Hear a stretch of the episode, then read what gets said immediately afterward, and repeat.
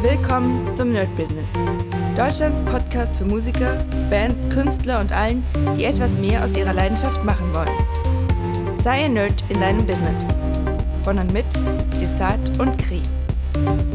Hi Leute und herzlich willkommen zu einer brandneuen Folge vom AI Whisperer. Wir gucken uns heute wieder an, was die AI für uns bereithält, was ich damit gemacht habe und tatsächlich arbeite ich wirklich sehr, sehr viel mit der AI. Also ich habe mir wirklich unglaublich viele neue Pläne erstellt, ähm, benutze die eigentlich so gut wie jeden Tag für irgendwelche Posts, wodurch ich natürlich viele Posts raushauen kann. Denn normalerweise, ich bin ja nicht so der Schreiberling, nicht der Copywriter. Das heißt, es ist schon ganz gut, dass die das für mich übernimmt. Und da ich gerade ein neues Projekt sozusagen habe, von dem ihr natürlich schon wisst, das ist der Play-Button, habe ich mir natürlich dafür ganz viele ja, äh, Ideen und äh, Vorlagen machen lassen. Auch hier merke ich wieder, wie wichtig es ist, dass man das auch durchziehen muss. Denn die AI kann mir natürlich die geilsten Pläne machen, die perfektesten Copies und, und, und. Aber am Ende muss ich halt trotzdem selbst vor die Kamera, muss selbst den Rack-Knopf drücken und muss das alles erstellen. Also von dem her, ich sage es immer wieder, ich glaube nicht, dass die AI, ähm, wie soll ich sagen, so extrem reinhauen will, wie man sich das denkt, dass jetzt die AI alles übernimmt. Ich glaube trotzdem noch immer die Leute, wenn wir zum Beispiel einen Berufszweig nehmen, nehmen wir mal die Copywriter, also Werbetexter. Ich glaube nicht, dass die AI den Job wegnehmen wird. Ich glaube, die Leute, die die AI benutzen für Copies, also praktisch Leute, die sowieso in dem Bereich sind und jetzt die AI für sich gefunden haben, dass die einfach schneller und besser werden.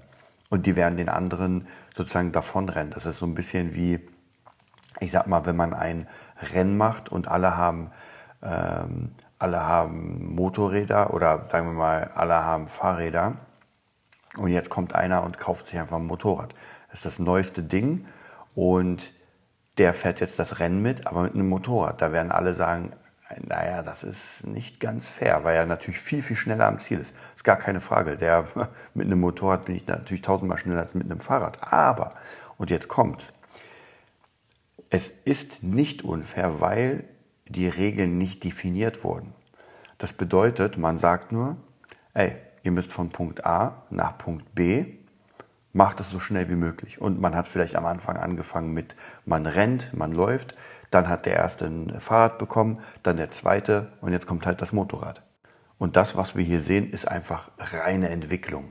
Ja, es ist nichts weiter als die nächste Stufe, die nächste Entwicklung, die alles einfach schneller macht. Und deswegen auch hier nochmal mein Appell an euch, jeder, der irgendwie äh, beruflich eine AI verwenden könnte, sollte das zumindest probieren, um zu gucken, okay, werde ich damit warm. Nicht in allen Berichten, Bereichen wird das äh, gebraucht. Also ich habe jetzt äh, in der letzten Zeit relativ viele, ich sag mal, Song-AIs mir angeguckt. Also praktisch AIs, die mir einfach einen Song bauen. Und ich muss euch sagen, naja. Also das klingt, es ist alles sehr aus der Dose. Das, der macht dann chillige Songs, der macht EDM-Songs, also alles Mögliche. Und es klang alles so, ja, ist irgendwie okay, aber es hat null gekickt. Also es gab keine richtige Dynamik. Man konnte sogar da Dynamik reinstellen, aber weil, also es hat mich einfach null berührt. Klar gibt es immer wieder Leute, und das ist aber auch wieder das Ding. Ähm, es gibt Leute, die das benutzen und wo man das dann hört, das Ergebnis sagt, wow. Aber es sind Leute, die es drauf haben. Ich habe letztens einen Bericht gesehen oder ein Video von Kyle, ist der äh, Beatbauer, und da ging es darum, dass er praktisch ein paar Sachen gehört hat von Drake-like Songs. Ja, also praktisch Songs, die gemacht worden sind und die wie Drake klingen sollten. Und er war ja so ein bisschen enttäuscht. Also ein paar Sachen waren wirklich gut und ein paar nicht so. Und der hat sich dann als Mission genommen, okay, ich werde jetzt selbst so einen Song erstellen. Und dann hat er einen Text schreiben lassen von der AI in Drake Art. Dann hat er ähm, das eingerappt in Drake Art, hat den Filter rüber gesetzt. Am Ende klang das schon sehr, sehr geil. Aber, und jetzt kommt's, Kyle ist einfach mal ein mega krasser Produzent, der irgendwie 24 Stunden nur im Studio und am Rechner ist. Also von dem her, das ist jetzt keiner, der einfach so auf den Knopf drückt und sagt, oh, jetzt habe ich meinen Drake-Song, sondern das ist einer, der das wirklich, wirklich, wirklich drauf hat. Das hat man natürlich auch in dem Video gesehen. Also deswegen, auch hier sage ich, keiner, der irgendwie nichts kann, wird jetzt von äh, heute auf morgen auf einmal der äh, Star Produzent oder Star-Copywriter. Ich glaube, es ist einfach, man hat das Fundament, man ist in dem, was man tut, wirklich sehr gut und die AI bringt einen auf den nächsten Schritt, vielleicht sogar einfach von der Effizienz einfach schneller. Ja, vielleicht gar nicht irgendwie, ähm, das ist jetzt noch viel krasser, sondern es ist einfach nur schneller. Okay, dann würde ich sagen, mh, hm, gucken wir uns jetzt mal so ein bisschen an, was ich da gemacht habe mit der AI. Ähm, ich habe letztens auch den Workshop gemacht, habe ich euch erzählt, und der lief wirklich, wirklich sehr gut. Also da kann ich euch auf jeden Fall empfehlen. Ähm, entweder, ich muss mal gucken, ich werde ja wahrscheinlich die Workshop öfter geben. Vielleicht werde ich den sogar hier im, äh, im Podcast nochmal ein bisschen genauer machen, weil theoretisch ist das, was wir hier machen bei AI Whisperer, ist ja schon der Workshop, nur es ist halt sehr breit aufgefächert auf mehrere ähm, Folgen und ich würde das vielleicht noch ein bisschen kleiner machen. So, wir gehen in mein äh, BeatNerd Business Chat und ich habe jetzt sogar einen neuen Chat tatsächlich und zwar den Berlin Music Lab Chat, weil ich habe euch erzählt, dass ich gerade mit dem äh, Enlight Studio machen wir mh, hm, eine Kurs eine, ja, wie soll ich sagen, Kurse, einfach Producing-Kurse und dafür muss eine Webseite her, dafür müssen Bilder her und, und, und, und. Also von dem her auch hier benutze ich die AI. Ich frage sie, wie die Kurse heißen könnten. Ich frage sie, wie, äh, wie man das optisch darstellen könnte. Habe mir ein Logo bauen lassen mit einer AI. Also auch hier ganz viele Sachen. Am Ende ist es wieder so, ich muss das natürlich selbst einfügen, ich muss das selbst bauen und, und, und.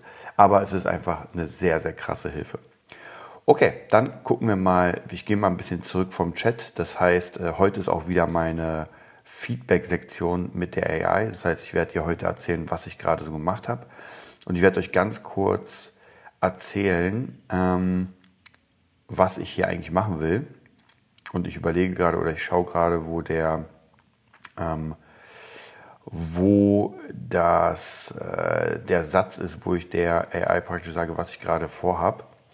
Ähm, also hier habe ich nochmal was ganz Interessantes. Schreibt mir anhand der ganzen Informationen von meinem Business, ähm, wie die Zukunft in fünf Jahren aussehen könnte. Hm. Und jetzt habe ich es hier ganz kurz, also ich überfliege das nur. Ähm, mit einem kontinuierlichen Wachstum deines YouTube-Channels hast du 500.000 Follower, ähm, deine BeatNet Academy auf Udemy ist ein etablierter Kurs und so weiter. Also praktisch, das sind schon so Sachen, die ich sowieso mache und die AI hat das so ein bisschen zusammengefasst und gesagt, wohin kann es gehen. Ich finde das sehr realistisch, wenn ich durchziehe. Und dann ging es darum, ähm, schreib mir zu diesem Plan noch meine To-Do-Liste, was ich in den nächsten zwei Monaten tun kann. Dann wurde mir eine Liste geschrieben, YouTube und Instagram-Engagement steigern, also praktisch da ein bisschen mehr Udemy-Kurse fördern, starte eine Marketingkampagne, um die Kurse bekannter zu machen. Auf jeden Fall auch eine sehr gute Idee. Netzwerk aufbauen, nimm an Musikveranstaltungen teil on und offline, dass ich da einfach gezeigt werde. Ähm, zusammenarbeiten mit Künstlern, das heißt praktisch verschiedene Künstler nochmal suchen, gucken, wer hier nochmal ein bisschen Potenzial hat. Äh, Beatstars Portfolio erweitern. Da muss ich tatsächlich sagen, ich bin noch immer sehr, sehr, wie soll ich sagen, ähm, bei Beatstars bin ich mir noch nicht sicher, weil ich ja nicht der klassische Typ bin, der einfach tausende Beats baut und dann einfach ein Riesenportfolio bei Beatstars hat.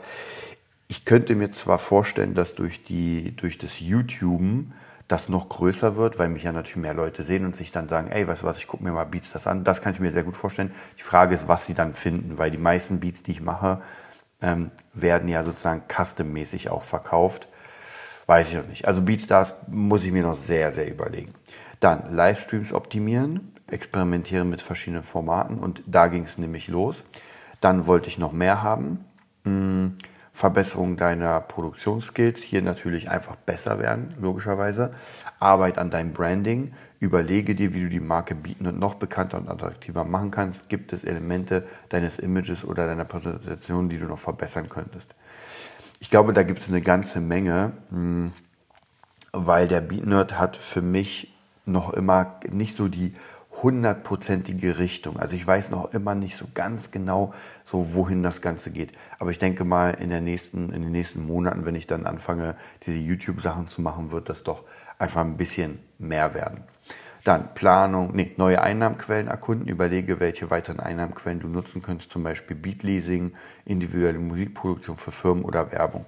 Genau, da bin ich auch dran. Ich muss halt natürlich gucken, wie ich es zeitlich schaffe. Denn wenn ich diese YouTube-Sache erstmal anfange, dann wird das sehr, sehr viel Zeit nehmen. Da muss ich wirklich gucken, wie ich es optimiere.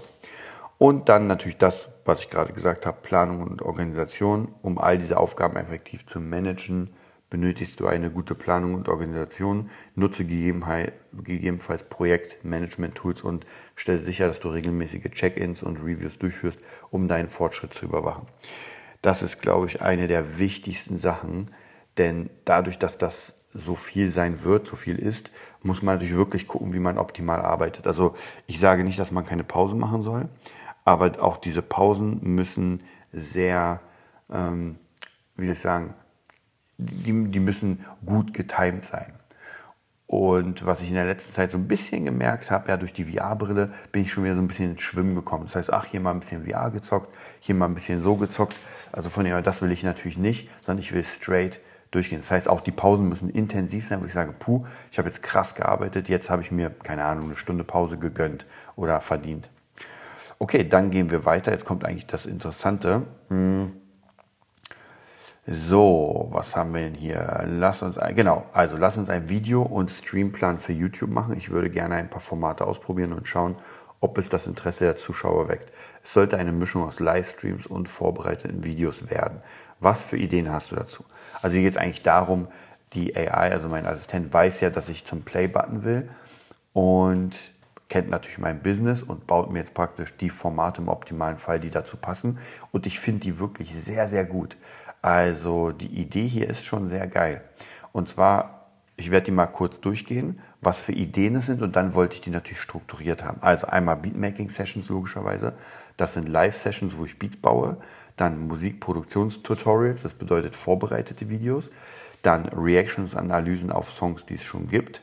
Das ist auch ganz gut. Equipment und Software, Rezensionen. Dann Gäste und Interviews, Track-Feedback-Sessions, ähm, das wäre auch ein Livestream. Behind the Scenes, das wäre vorbereitet. Challenge-Videos, das wäre auch vorbereitet. Also finde ich auf jeden Fall sehr cool. Dann, was ich gesagt habe, gib mir einzelne Formate, äh, gib den einzelnen Formaten spannende Namen und wie die Vorschaubilder dafür aussehen könnten.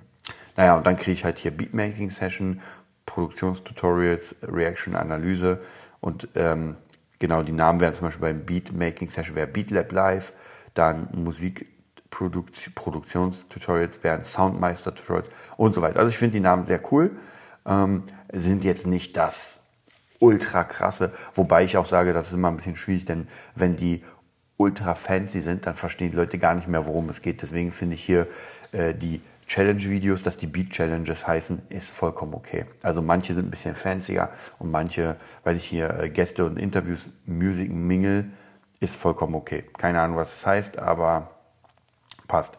So, dann kommt das noch Wichtigere und zwar habe ich gefragt, wie könnte ich die Videos auf den Monat aufteilen? Weil ich wollte mir mal einen Monatsplan machen. Wochenplan ist zu kurz, also ich muss da tatsächlich eher monatlich denken.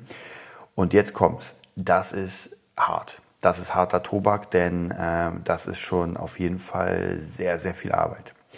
So, um ein, eine gut strukturierte und konsistente Veröffentlichungsplanung ist sehr wichtig, um dein Publikum bei der Stange zu halten und neue Zuschauer anzulocken. Hier ist ein Vorschlag, wie du deine Videos und Livestreams auf den Monat verteilen könntest. Jede Woche, Montag ist der Beat Lab Live, dann Mittwoch Soundmeisters Tutorials und Freitag Track Decode. Dann zweimal im Monat, erster und dritter Dienstag ist Geargaze oder Plugin Playthrough und zweiter und vierter Dienstag ist Soundcheck Sessions. Und dann einmal im Monat, erster Donnerstag im Monat Music Mingle. Den werde ich umändern, weil so viele Gäste werde ich wahrscheinlich nicht so wirklich finden. Das wär, da werde ich vielleicht die äh, VR-Sessions machen, also praktisch Beatbaum im Metaverse. Und äh, dritter Donnerstag im Monat ist Backstage Beats, da zeige ich Behind-the-Scenes-Sachen. Und letzter Freitag im Monat ist die Beat Challenge.